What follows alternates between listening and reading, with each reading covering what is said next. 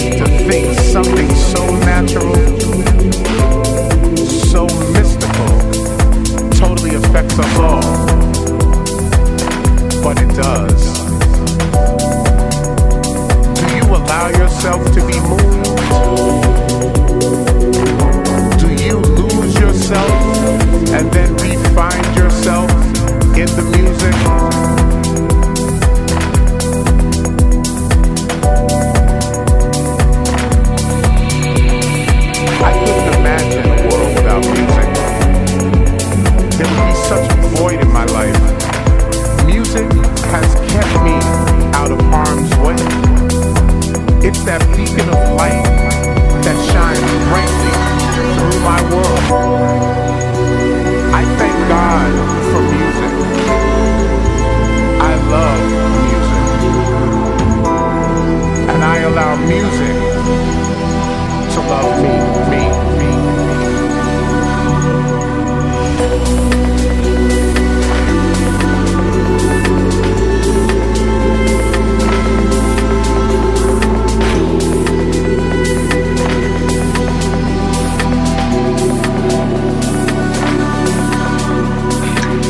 see, I keep thinking that what we need is a new language. A, a language of the heart. Some kind of language between people that is a new kind of poetry. That's the poetry of